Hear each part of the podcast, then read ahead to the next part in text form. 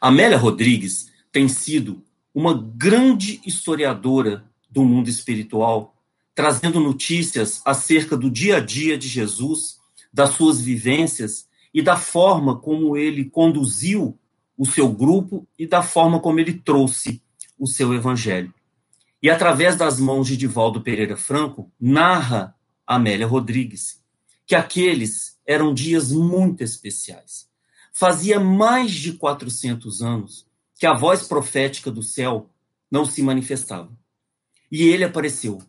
Apareceu de uma forma muito especial, vestido com pele de animais, com uma corda atada aos rins, cabelos à moda nazarena, na tonalidade de um dourado, de um ouro sujo, partido ao meio, barbas que vinham até o tórax, e ele apareceu com a sua figura sublime, com dois olhos azuis. Parecia que ele estava a nos dizer que a sua sintonia com o céu era a sintonia perfeita para que pudéssemos segui-lo naquilo que ele viria trazer para todos nós. E ele escolheu a Galileia, a região onde todos diziam que nada de bom de lá sairia. Escolhe a Galiléia de homens simples, pescadores, comerciantes, pessoas humildes, para começar aquilo que iria ser uma revolução na história da humanidade. Aquilo que iria trazer para nós uma nova perspectiva, um novo olhar, uma nova forma de encararmos a vida e de termos a possibilidade de buscar uma paz e uma felicidade tão almejada por todos nós.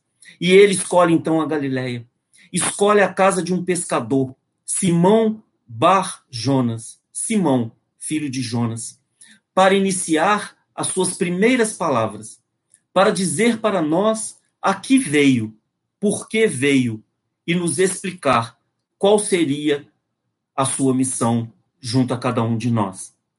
E ele escolhe o mês de Nissan, maio, onde a primavera estava iniciando, e escolhe uma manhã de sol, uma manhã onde o sol estava brilhando, e na casa de Simão Bar Jonas, a notícia havia se espalhado.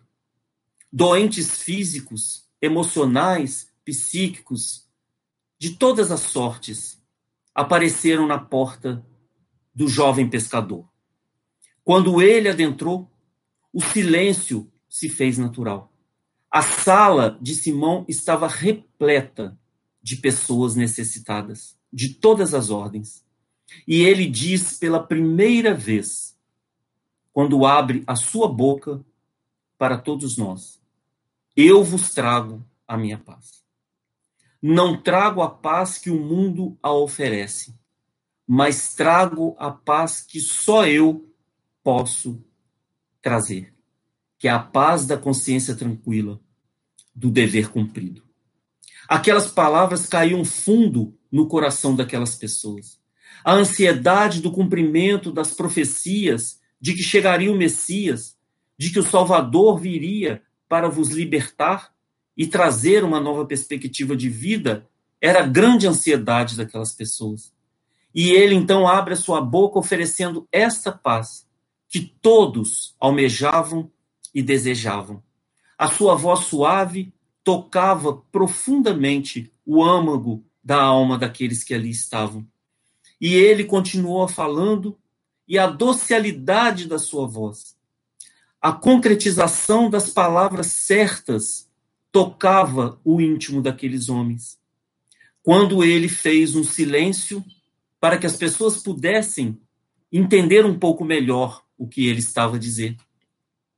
Uma voz de dor, de sofrimento, grita do lado de fora: Jesus de Nazaré, apiada-te de mim. As pessoas que estavam à porta logo reclamaram: impossível entrar, a sala está repleta, impossível você passar. Mas a dor do sofrimento, a profunda dor do sofrimento, foi maior do que qualquer obstáculo. e a voz mais uma vez gritou com muito vigor: Jesus de Nazaré, tende piedade de mim, que sou paralítico.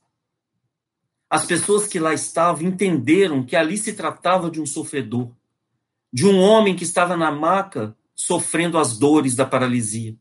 E deram a ideia, então, de que levassem a cama, a maca, pela escada lateral e descesse pela abertura que se faria em frente ao Mestre Jesus de Nazaré.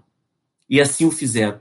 E em poucos minutos estava diante de Jesus, não um homem, uma maca suja, camisa rasgada, suja, as pele que cobria os ossos, aquele cabelo desgrenhado, suarento e o sofrimento. O sofrimento estampado na cara daquele homem.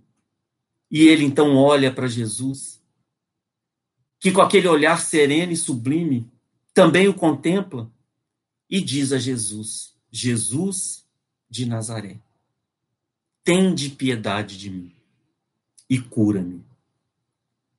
O mestre aproxima-se daquele homem, chega um pouco mais perto e diz, calma e serenamente: Natanael, bem Elias, tu te crês que eu te posso curar? Ó oh, Senhor, eu creio.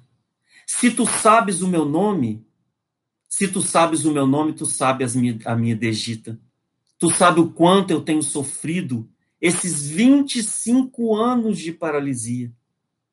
E se tu sabes a minha dor, como tu sabes o meu nome? Natanael ben Elias, eu sou o bom pastor. E conheço as minhas ovelhas uma a uma. Por isso torno a te perguntar, Natanael ben Elias, tu te crês que eu te posso curar? Creio, Senhor. Cura-me por piedade.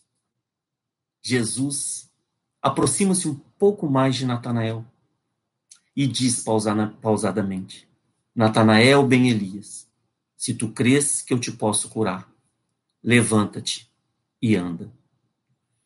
Aquele homem paralítico cravou os cotovelos no chão, deu um impulso com toda a sua força tornou-se de pé, titubeou e tornou a cair. A multidão que lá estava, talvez a mesma multidão de hoje, que é necessário ver para depois crer, sendo que vivemos num mundo em que é muito importante crer para depois ver, aquela multidão deu o suspiro da dúvida. Se ele era o enviado de Deus, se ele era o Messias, por que não curou? Natanael. O homem titubeia novamente no chão. E Jesus aproxima-se mais uma vez dele, que agora estava diferente. O seu olhar estava mais firme, seus músculos estavam mais enrijecidos. Ele estava mais firme quando ele então fala pausadamente para Natanael. Natanael, bem Elias, tu te crês que eu te posso curar? Sim, mestre, Eu creio. Se tu crês, levanta-te e anda. Mais uma vez. Aquele homem cravou os cotovelos no chão, deu um impulso, tornou-se de pé, titubeou e ficou no equilíbrio.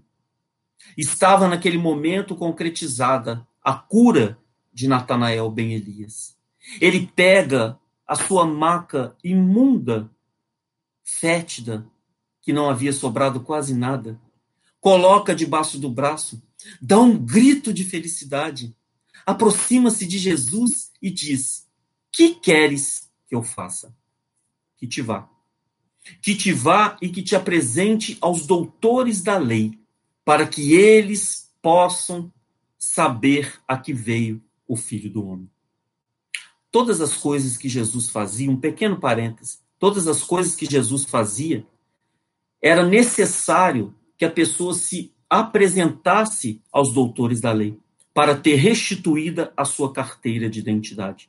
O paralítico perdia, o, o cego perdia, o leproso perdia. Então Jesus pedia para que eles fossem até os doutores da lei e pudessem, assim, é, adquirir novamente a sua cidadania. E diante disso, Natanael solta um grito de felicidade e sai cantarolando.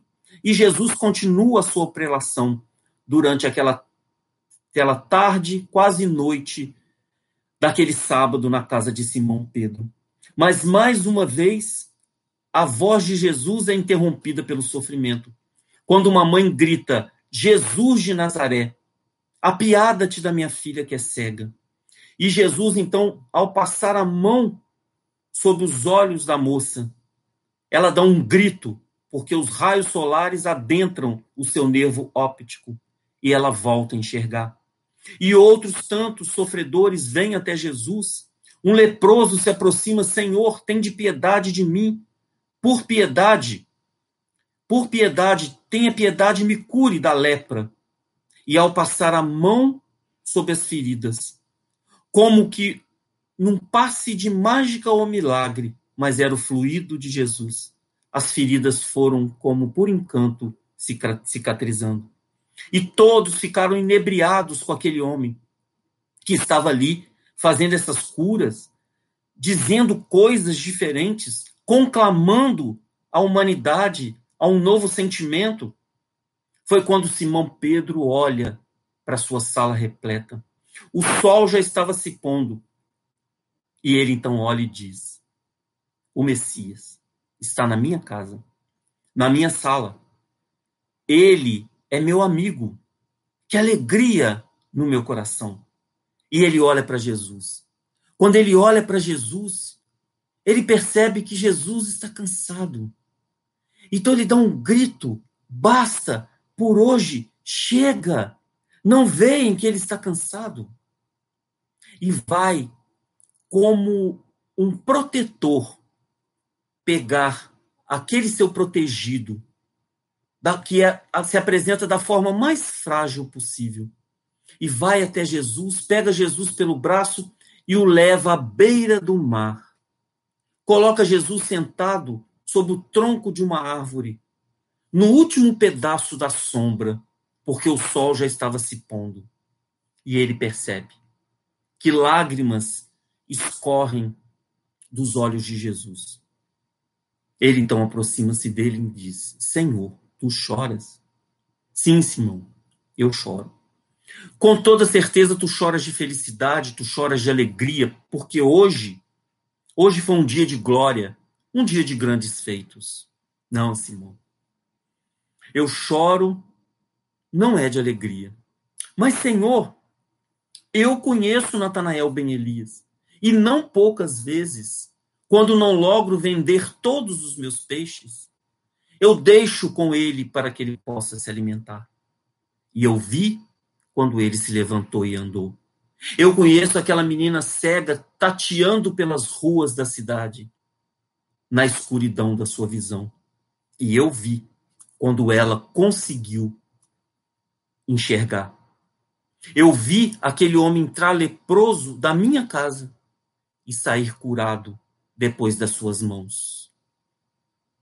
Senhor, tu choras de alegria com toda certeza. Não, Simão. Eu choro porque nem tu, nem eles entenderam a que veio o Filho do Homem. Tu crê mesmo que eu tenha vindo colocar remendo novo em tecido velho e gasto para que o rombo seja muito maior? Não, Simão. Eu vim para que tenhais vida e vida em abundância. Talvez agora, nesse momento, seja necessário que essas coisas se apresentem para que o incrédulo possa crer. Porque eu vejo, Simão, neste exato momento, Natanael está numa tasca, bebendo com os amigos e com as mulheres. Rasga a camisa e bate no peito. Tenho que beber o tempo perdido, porque ele, o Messias, me curou. Eu vejo agora aquela jovem cega que voltou a enxergar, arquitetando um plano de vingança para todos aqueles que tripudiaram da sua cegueira. E ela diz: Tenho que vingar-me em nome dele, do Messias que me curou. Veja aquele leproso, agora encontra-se na casa de uma dessas mulheres de vida fácil, que de vida fácil não tem nada.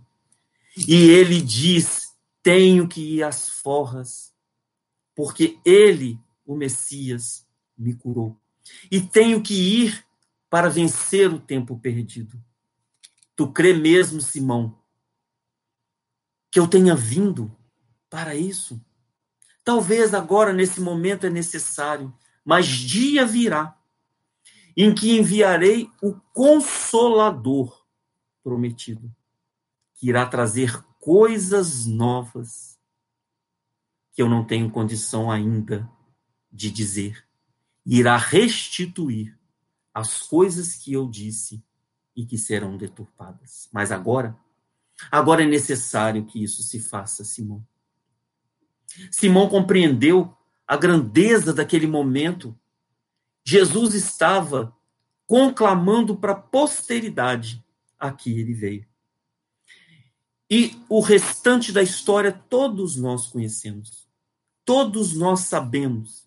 Foram dois anos e dez meses aproximadamente que Jesus trouxe o seu messianato. E após a sua passagem pela cruz, pela crucificação do amor, ele deixa para nós o legado do evangelho. Durante séculos por vindouro, nós vamos caminhando, tateando no erro, tateando no acerto, buscando um processo educacional na nossa maneira de ser, na nossa maneira de viver. E há 163 anos, o Consolador se abre para todos nós, através do incomparável Allan Kardec, que vem trazer a doutrina espírita de uma forma consoladora aos nossos corações, mas também nos conclamando a mudança de comportamento, nos convidando a ter como modelo e guia, como está lá no livro dos Espíritos, Jesus de Nazaré.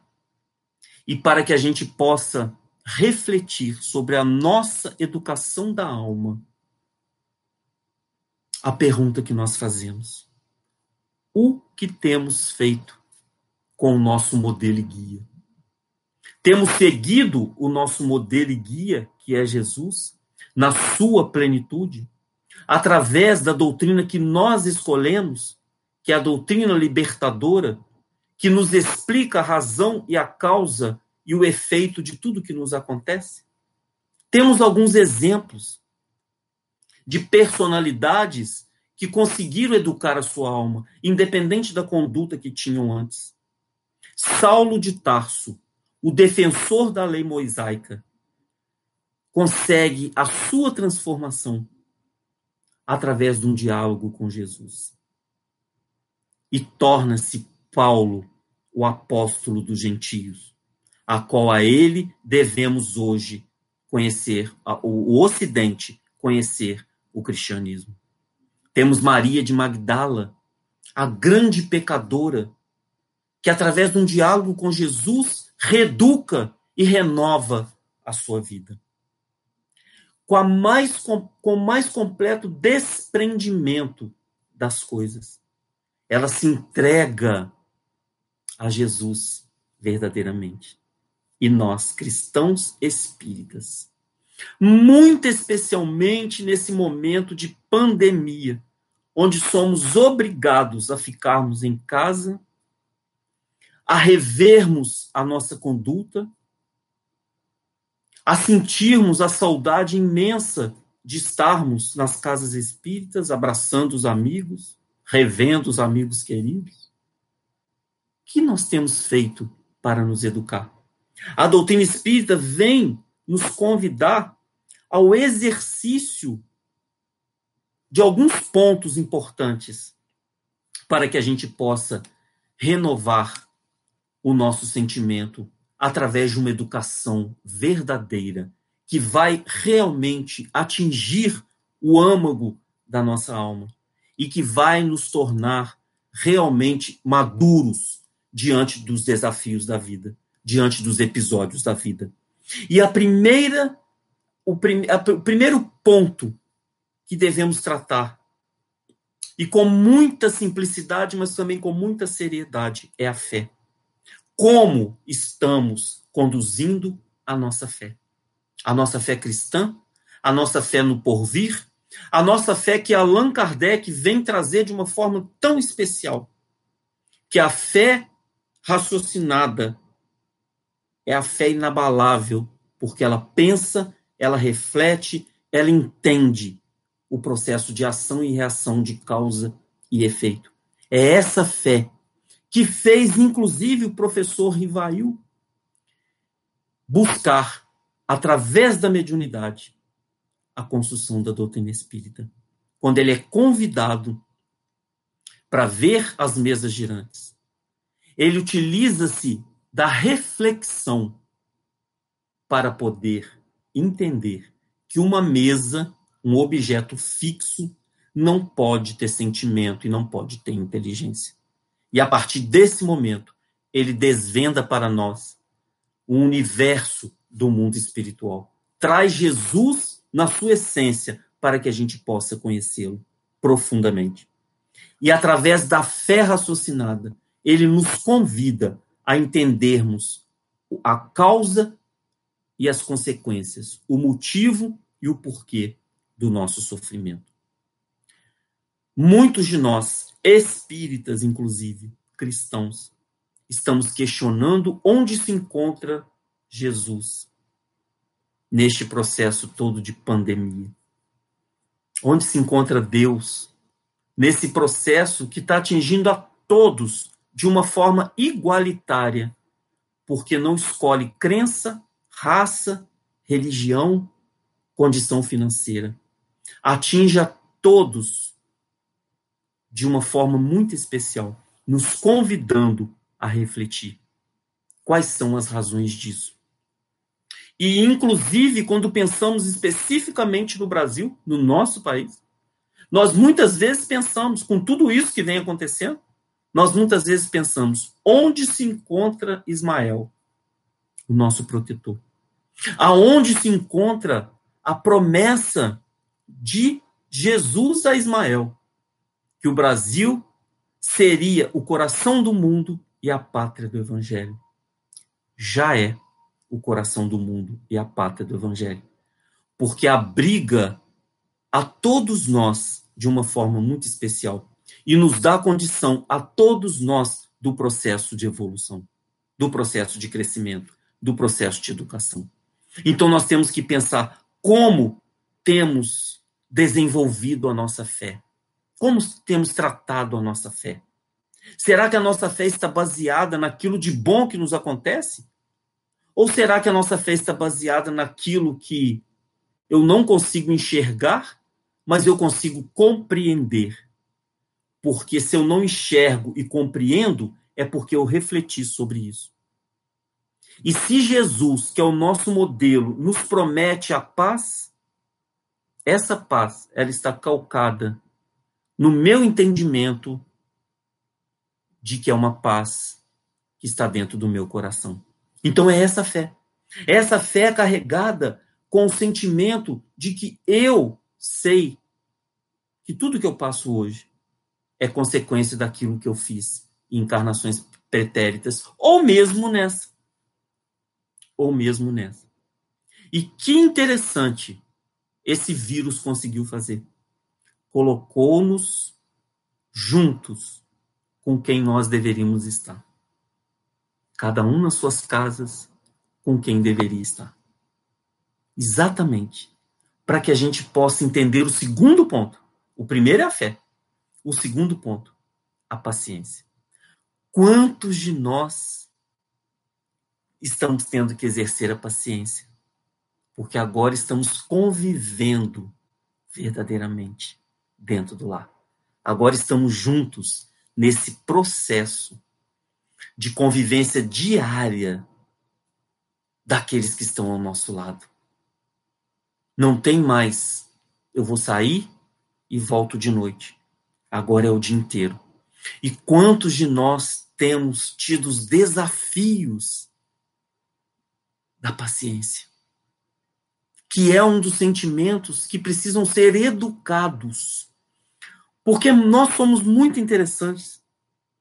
Nós agimos com paciência, com afeto, com carinho, com todos aqueles que concordam conosco. Mas agimos com raiva, com rancor, com irritação, com todos aqueles que discordam dos nossos pensamentos. E são esses que discordam é que nós devemos cada vez mais agir com paciência. Construir em nós a paciência. Tenho certeza que muitos que estão ouvindo devem estar dizendo assim: Eduardo, é porque você não mora com quem eu moro. Meu marido, com meus, com meu, meus filhos, com a minha sogra, com a minha avó, com a minha tia, com meu irmão. Mas nós estamos com quem nós escolhemos para que possam nos auxiliar no processo de educação. Cada um de nós. Não existe equívoco nas leis divinas. Talvez a gente talvez a gente queira criar condições para conviver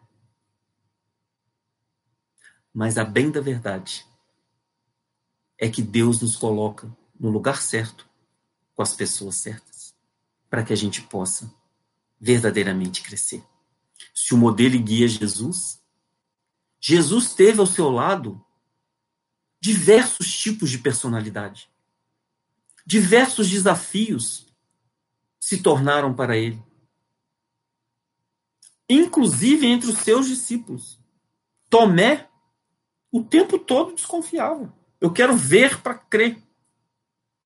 Eu necessito ver para crer.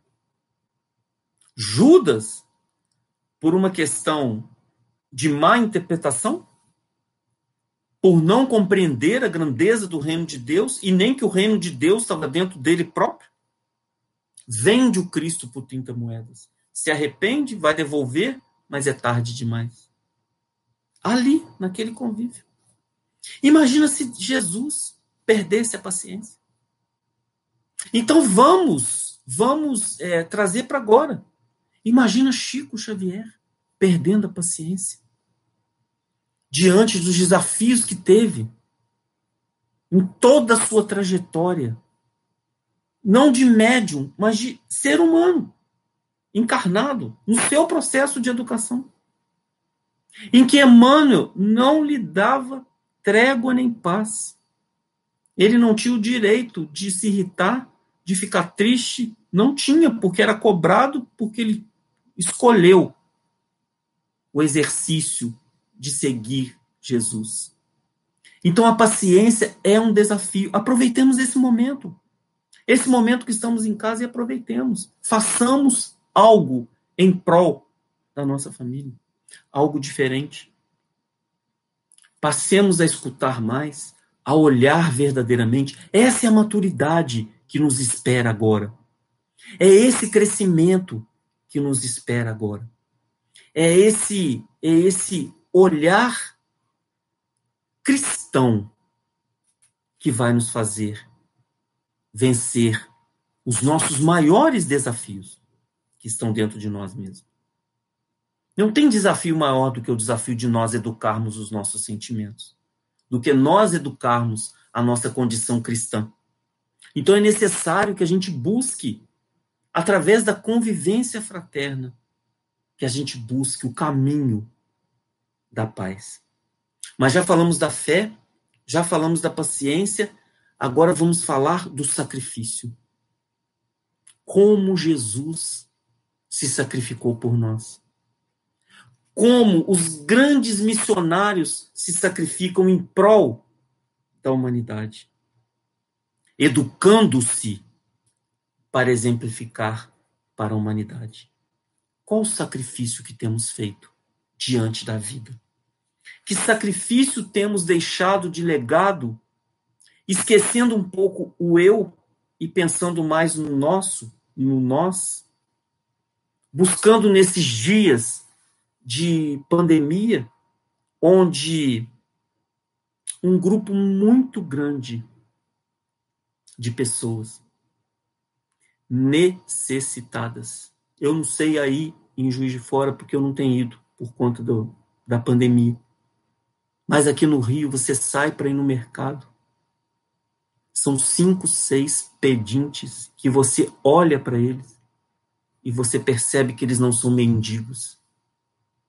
São profissionais liberais que trabalhavam na rua, vendiam na barraquinha, vendiam na praia, vendiam de porta em porta e que agora estão desempregados. Necessitados. Que sacrifício nós temos feito em prol daqueles que sofrem mais? Não é dar por dar. É o exercício do bem, sacrificando sim a nossa parte em prol daquele que necessita mais. Porque quando nós damos verdadeiramente, primeiramente, nós estamos nos beneficiando. Primeiramente, nós estamos nos beneficiando. Porque não podemos, como cristãos, ter a paz que Jesus nos prometeu, que é a paz da consciência tranquila, do dever cumprido, vendo isso que está acontecendo na nossa sociedade no nosso mundo. É evidente que não vamos fazer para todos, mas se fizermos um pouquinho, nós vamos estar amenizando paulatinamente. Nós vamos estar amenizando as dores. Certa feita, é, Chico vivenciou um incêndio e ele então começou a jogar copo de água no fogo. E, evidentemente, críticos começaram a falar: Chico, mas com esse copo de água você não vai apagar o incêndio. Mas eu estou fazendo a minha parte. Eu faço a minha parte. Eu jogo um copinho. Se o outro vier julgar um copinho, se o outro vier julgar um copo, de repente nós estamos julgando um balde. É fazer a nossa parte, é nos sacrificar para isso. E hoje nós não temos mais como reclamar de tempo porque a maioria das pessoas estão trabalhando de casa. E trabalhar de casa acaba que não sobra tempo, porque a gente resolve uma coisa, resolve outra e sobra um tempo para que a gente possa pensar naqueles que necessitam mais do que nós. E depois da fé, depois da paciência, depois do sacrifício, vem o último, a renúncia. Como é importante nos educarmos para renunciar às coisas que não têm valor. Equivocadamente, o tempo todo, nós vamos buscando os valores nas coisas materiais. E hoje, depois da pandemia, as pessoas têm o dinheiro, mas não têm o que comprar os valores têm que ser revistos.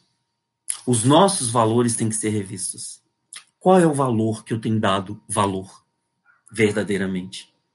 São os valores da alma ou são os valores da matéria?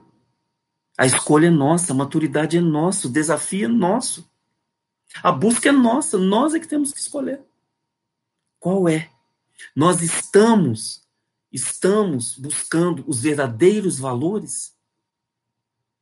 E eu me lembrei de uma propaganda que eu vi na televisão, final do ano passado, muito especial, muito singular, de uma dessas empresas de venda de, venda de produtos de, de perfume, de cosméticos.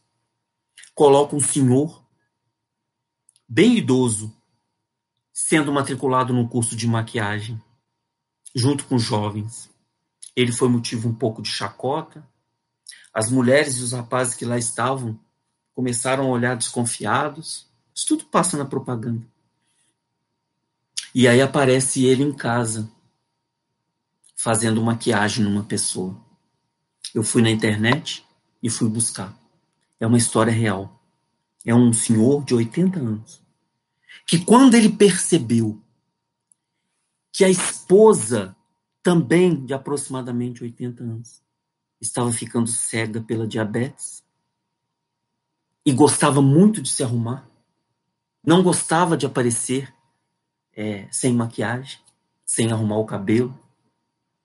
Ele se matricula numa escola de maquiagem, de fazer arrumação dos cabelos, para aprender.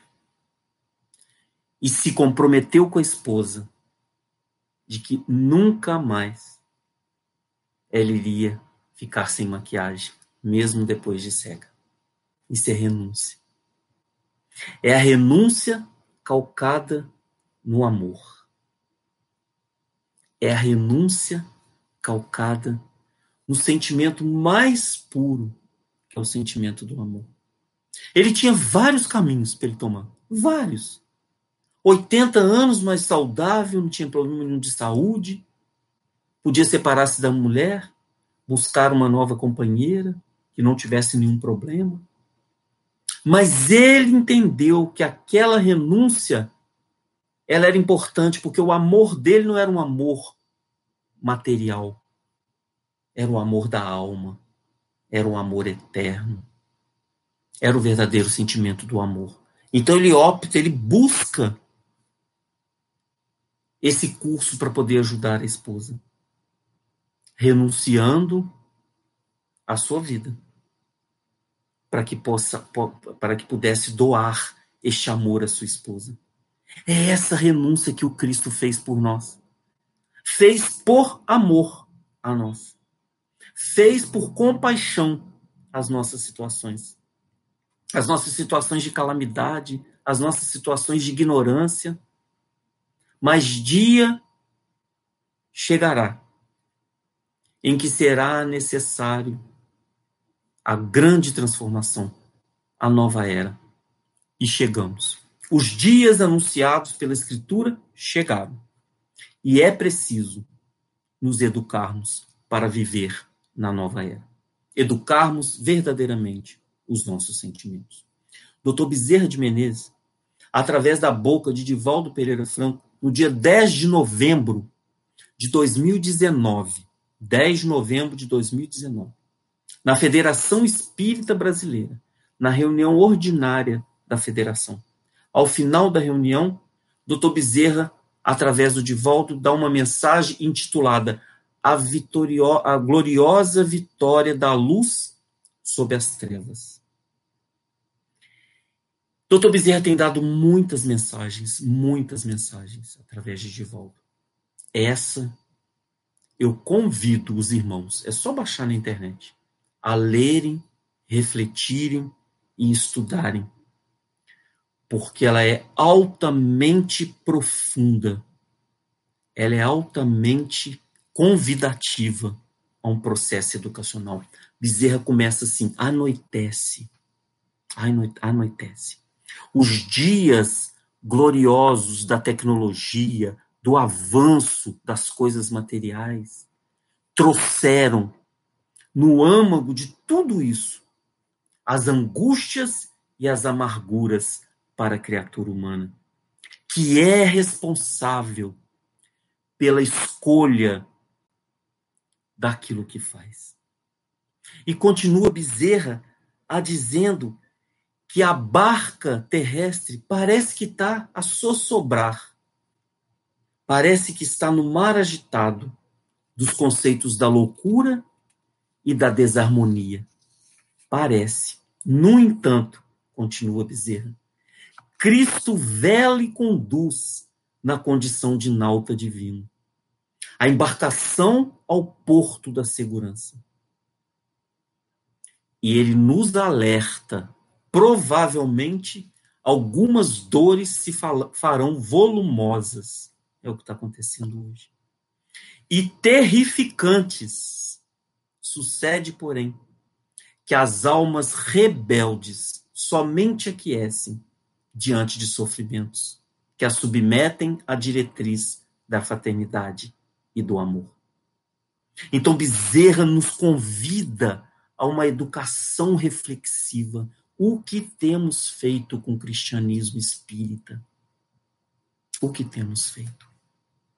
Mas ele diz e deixa a mensagem de esperança para nós. A mensagem é imensa, depois vocês olhem lá. Não desanimeis, não permitais que o mau humor e as injunções penosas que vos rodeiam os passos e tentam penetrar no vosso lar, logrem êxito, que a invigilância não raro faculta. Tende tento e mantende-vos em equilíbrio interior, quanto seja possível. É o convite para que a gente possa manter a alegria e não desanimar diante de tempos de pandemia. Continua Bezerra dizendo: é o grande momento que as Escrituras desde há muito prenuncia, como a mudança que vem se operando e atinge a sua culminância. E aí ele nos, nos dá o maior alerta. O maior alerta. É aquele alerta de pai para filho. Não podemos viver a doutrina espírita sem a ética moral do Evangelho de Jesus. A humanidade tem sede de exemplos, está cansada de palavras. É necessário a gente exemplificar, é necessário a gente fazer, é necessário a gente colocar a mão na massa e fazer a nossa grande transformação moral. Atuando uns com os outros, uns ajudando os outros, porque nós somos irmãos e precisamos uns dos outros. É, e aí ele diz uma coisa muito importante. Ele diz assim: que não fomos nós que nos candidatamos.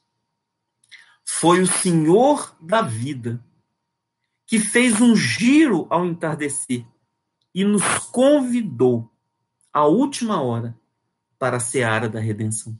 Olha que coisa sublime! Nós somos convidados por Deus.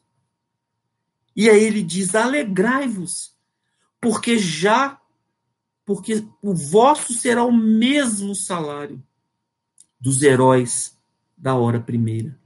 E exultai, porque já vos encontrais do lado do dono da vinha, que logo mais estará convocando-os para a prestação de contas.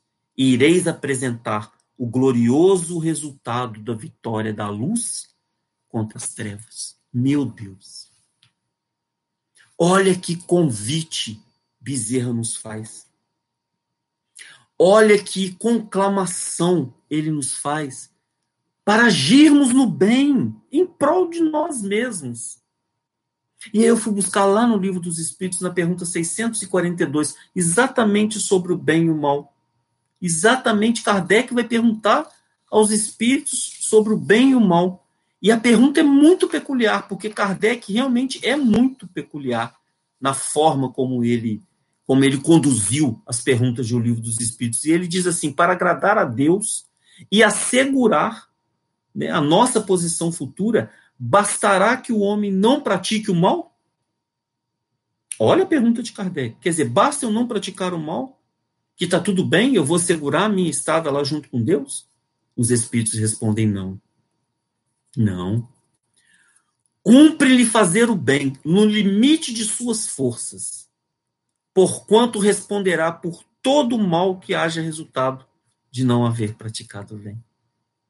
Então é fundamental que a gente faça o bem, nos educando cada vez mais, fazendo com que a gente goste de estar no sentimento do bem, fazendo com que a gente almeje verdadeiramente o bem e aí eu fui lá na pergunta 1019 de O Livro dos Espíritos, a última pergunta do Livro dos Espíritos. Que a maioria de nós não chega até lá. A gente não chega até o 1019. A gente sabe a primeira, que é Deus. Inteligência suprema, causa primeira, primária de todas as coisas. Mas a última, a última, Kardec foi sublime. Porque ele se preocupava com todos nós. E ele pergunta aos espíritos: poderá jamais implantar-se na terra o reinado do bem? Poderá jamais implantar-se na terra o reinado do bem? E São Luís responde de uma forma brilhante. E entre as coisas que São Luís responde, uma que nos chama muita atenção: o bem reinará na terra quando entre os espíritos que vêm habitar, os bons predominarem. Porque então farão aí que reine o amor e a justiça, fonte do bem e da felicidade. Por meio do progresso moral e praticando as leis de Deus, é que o homem atrairá para a terra bons espíritos e dela afastará os maus. Este, porém, não a deixarão, senão quando daí estejam banidos o orgulho e o egoísmo. As grandes chagas da humanidade, o orgulho e o egoísmo como é fundamental nós nos educarmos no sentido de buscar conhecer os nossos mais íntimos sentimentos e tentarmos, na medida e na proporção das nossas condições, modificá-los. Modificá-los, ampliando a nossa maturidade perante a lei divina. O que Deus reserva para cada um de nós quando ele nos criou é a perfeição. É a alegria, a felicidade plena e a paz, tão almejada por todos nós. Então, cada um de nós tem no seu íntimo, no seu germe divino, a capacidade de ser melhor, a capacidade de melhorar.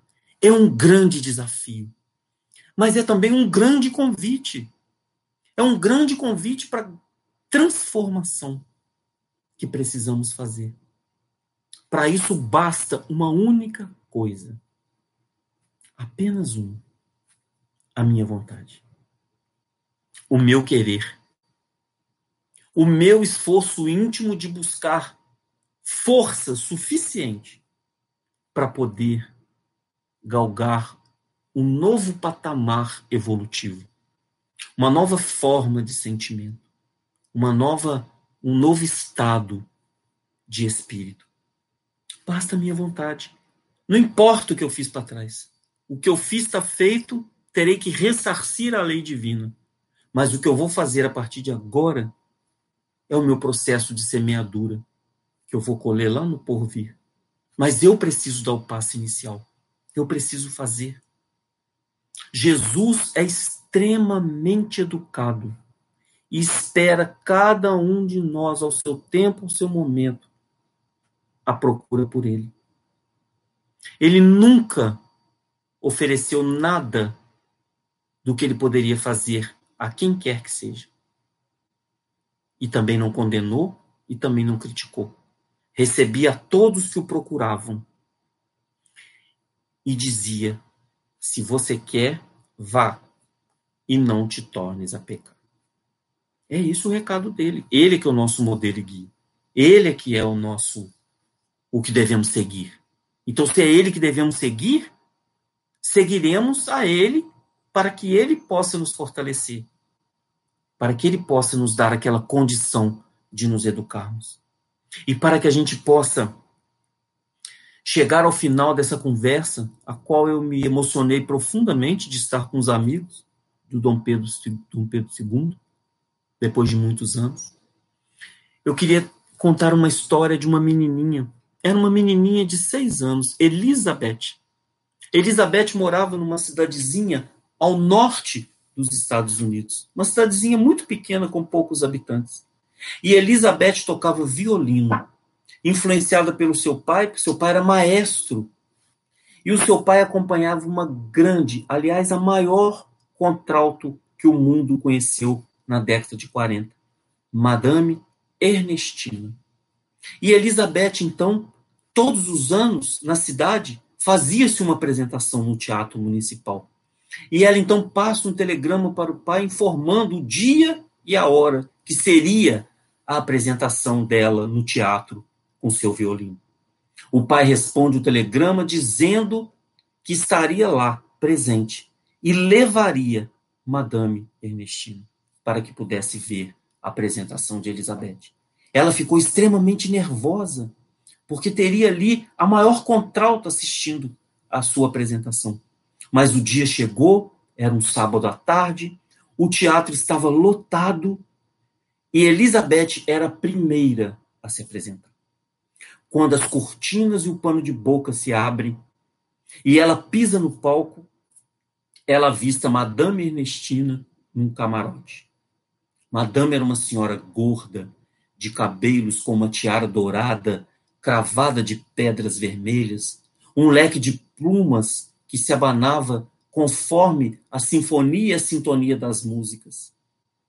E Elizabeth não soube explicar o que aconteceu. Mas ela fez um sinal de reverência para cumprimentar a madame. O maestro não entendeu. Começou a música. E a apresentação de Elizabeth foi: ora ela corria atrás do maestro, ora o maestro corria atrás de Elizabeth. Finalizou, alguns aplausos de consolo, e Elizabeth sai do, do, do palco. Chora angustiadamente no camarim. Seguem as outras apresentações. E ela escuta os aplausos, ela escuta as pessoas é, aplaudindo os seus amiguinhos, os seus colegas. E quando se aproxima do final, a tragédia estava por vir. Ela teria que enfrentar o seu pai. E o seu pai adentro do camarim com Madame, Madame Ernestina.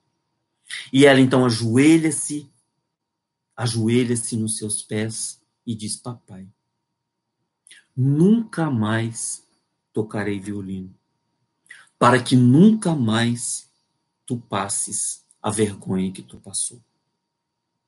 O pai talvez não tivesse assim muito sentimento, e ele diz: perfeitamente, minha filha. Concordo com as suas palavras. Que bom que não tocará mais violino. Madame percebeu aquela situação e disse: já que você não vai mais tocar violino, quero te convidar para que você possa viajar conosco na minha turnê. Ela ficou encantada. Aquilo era um prêmio de consolação. Ela ficou encantada e no dia seguinte saíram a viajar pelas estradas do oeste americano. Chegou a noite, tiveram que se hospedar num hotel na estrada e no dia seguinte cedo batem na porta de Elizabeth. Madame a convida para um passeio na natureza. E as duas saem a passear. Quando, de repente, Madame escuta um som. E Madame diz: Elizabeth, escute. É a Caliandra, o roxinol. Tu conheces a lenda da Caliandra? Não, Madame. E a Caliandra começou a cantar. Madame então pediu silêncio e também começou a cantar. E Madame cantava, a Caliandra cantava. Quando o roxinol parava, Madame voltava a cantar. E durante cinco minutos foi um show de vozes da natureza e de Madame. Quando a ave cansou, deu uma gargalhada e voou. Madame então diz Elizabeth: Esta é a Caliandra. Conta-nos a lenda que Deus havia terminado de fazer o universo e saiu para ver se estava tudo organizado. Viu o mar, estava tudo funcionando. Viu o rio, os rios estavam perfeitos. O céu com as nuvens, tudo estava caminhando bem. A natureza, as árvores, tudo, tudo, tudo. Quando ele chegou num campo e percebeu que havia lá um homem que estava arando aquele terreno. E o homem com seu arado vinha de um lado para o outro, suarento, e quando chegava de um lado, parava, ajoelhava-se no arado e diz: Desgraçada vida, Que desgraçada vida. Deus tomou um choque. Como poderia? Como poderia a vida ser desgraçada? Saiu, sentou-se à beira de um rio, pegou um pedaço de barro e começou a manipular. Quando viu, tinha feito um pássaro pequenininho com a garganta aberta. E aí ele deu-lhe um sopro de vida e disse: Vá, Caliandra, cante para encantar o coração dos homens. A Caliandra foi, chegou no campo, assobiou cantando uma cantarola para aquele homem que estava arando. Ele continuou arando e cantarolava com o roxinol, com a caliandra. A felicidade havia de novo voltado ao seu rosto. Entendeu, Elizabeth? Entendi, madame. Deus fez a caliandra para alegrar os nossos corações, sim. Mas também Deus disse: vá, Madame Ernestina, cante para aqueles necessitados de amor. Vá, Ernestina, alegrar o coração daqueles que sofrem. Vá levar com a sua voz a calma e a mansuetude, a alegria e a esperança no coração dessas pessoas. A ti ele disse: vá e faça isso. Elizabeth, então, após aquele momento, disse: Voltarei a tocar violino. Retornaram da viagem. Vinte anos se passaram. Elizabeth torna-se uma das maiores violinistas do mundo. Estava ela para uma apresentação em Nova York quando abriu o jornal e viu que aquela noite Madame Ernestina iria se apresentar. Ela então compra um ingresso no camarote e vai assistir a sua grande amiga. Madame estava um pouco mais velha, o cabelo já mais embranquecido. E o primeiro ato é espetacular. O segundo ato, mais espetacular ainda. Mas, quando chegou no terceiro ato, que ela deveria dar o grito mais alto que a sua garganta conseguiria, para fechar a sinfonia que ela estava ali trazendo, a sua voz falha. Ela baixa a cabeça, pega o microfone e diz: Madame Ernestina acaba de morrer. E vai para o camarim. Elizabeth dirige-se até o camarim. Ajoelha-se nas pernas de Madame. Madame toca-lhes os cabelos e diz: Elizabeth, que bom te ver. Madame, tu te lembras da caliandra do roxinol? Ah, Elizabeth. Madame levanta-se, pega o telefone e avisa a todos os jornalistas que a partir de hoje, Madame Ernestina ressuscitou, mas nunca mais irá cantar em teatro. Passarei a cantar em praça pública para aqueles que não podem pagar pela alegria de me ouvir. Dez anos se passaram, até que o jornal noticiou: morre a maior contralto que o mundo já conheceu, fazendo aquilo que ela gostava, cantando em praça pública para dez mil operários. A ti, Deus falou: vá, faça isso, faça aquilo. A todos nós, ele diz algo para fazermos. Que a gente possa ouvir a voz de Deus e fazermos o maior bem àqueles que nos cercam.